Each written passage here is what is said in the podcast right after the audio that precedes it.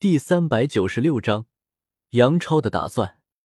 其实现在的纳兰朝歌也非常的后悔，他真不应该去和薰儿开这样的玩笑，只是在心里，或许有种为薰儿嫁给萧炎感到不值吧。小吕很生气哦，不过我很佩服你们的进展速度。小医仙笑了笑，然后也是快步的跟了上去。麻蛋，这都是什么跟什么啊！是有种不好的感觉。你误会了，我们只是在……纳兰朝歌一把拉住小医仙，想要解释什么，可是当着那么多人的面又怎么说？我知道啊，你们只是牵牵手而已，充其量顶多也就是亲一下。小医仙很是随意的说道：“你是真傻还是装傻？天毒心经被他用异火标记了，没有他的异火。”你怎么取回那天读心经？魏只是在问他要回一火啊。纳兰朝歌看着小医仙说道：“只是在他给我一火的时候发生了一些意外。现在你拖住虎钳，我把一火封印，然后交给你。我说了，我相信你啊。”纳兰朝歌说完，不等小医仙回话，快速的离开了广场。小医仙是恶难毒体，因为异火的天性。他不能接触异火，其实把这一火放到军马吕的身体里面也是可以的，但是军马吕又有些不靠谱。如果让别人来做这件事，几乎是不可能的。但是纳兰朝歌不一样，他可以把异火封印。半个时辰之后，虎钳在办公室已经等不及了。小医仙姑娘，如果你再不进入的话，恐怕今天我们的机会就要取消了。小医仙姐姐，你到底在等什么啊？军马吕也有些焦急的问道。算了，不用等了，我们走吧。小医仙起身，冲着虎钳点了点头。如果因为自己而耽误了大家的机会，小医仙也不想那样。如果真的必须放弃，他宁愿放弃的是他。再说了，就算没有异火，他也不一定不取到那天读心经。不好意思，让你们久等了。就在虎钳打开墙壁上的通道的时候，纳兰朝歌的声音却是在众人的耳边响了起来：“小家伙，你总算是来了。”虎钳摇了摇头，如果不是因为纳兰朝歌的帮他炼制了破宗丹，这种学院的大事，他是一分钟都会等待的。抱歉了，虎钳副院长，你也知道小医仙是恶难毒体。我需要制作一些东西压制他体内的毒气，不然我怕进入藏书阁的时候发生意外。哦，你能控制恶难毒体？虎钳有些诧异的看着纳兰朝歌。可以啊，只不过现在还缺一些东西，也只能短暂的压制。纳兰朝歌说完，把手中的一个卷轴递到了小医仙的手里，并且俯身上前。在小医仙的耳边轻轻的说着什么，没人去理会他们在做什么。但是萧炎听见纳兰朝歌的话，却是猛然愣住了。恶难毒体本就是这个大陆上非常稀少的体质，他在青山镇遇到了恶难毒体，没有想到纳兰朝歌的身边居然也有一个恶难毒体，而且纳兰朝歌说他可以控制恶难毒体。一想到当初小医仙那有些痛苦的表情，萧炎倒是想上前问问如何控制恶难毒体。可是想了想，萧炎并没有任何的动作，简短的交代了之后，一行人跟着虎钳迅速的进入了通道之中。和纳兰朝歌他们来时一样，漫长的通道，巨大的盆地，诡异的空间锁，那如同小城一般大小的藏书阁。神秘莫测的守阁老人，今年的内院选拔赛怎么是六个？一个灰袍老人在打开空间锁之后，有些诧异的看了一眼虎钳。喜禀长老，因为这一届的情况特殊，而且他们都很优秀，所以我就破例让他们都进来了。虎钳恭敬的对着两位老人行礼。哦，六个就六个吧。咦？恶难毒体，上一次是两个异火体质，这一次是恶难毒体和尸骨脉，看来今年的学院收获不小啊。咦，这里还有一个异火。那个老人有些空洞的目光定在了萧炎的身上，萧炎浑身一个机灵，就好像是全身上下都赤果果的暴露在对方的眼皮子底下，没有丝毫的隐私可言。怪不得，自从进入那通道之后，他和药尘之间的联系就彻底的断裂了呢，就好像是药尘被纳兰朝歌封印的那些日子一样。看来这两个家伙很难以应付啊！哈哈，我们都是老家伙了，思想都陈旧了，也不知道这个世界怎么样了。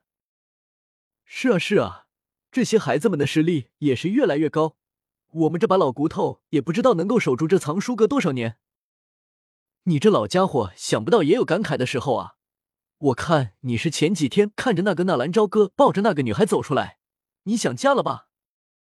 家。我老头子早就没有家了啊！噗！听见这两个老家伙自言自语一般的唠叨，杨超忽然没忍住，一下子笑喷了出来。原本安静的整个山谷，只有两个老者怀念一般的念叨了几句，所以杨超那一声笑喷很是明显。杨超，你笑什么？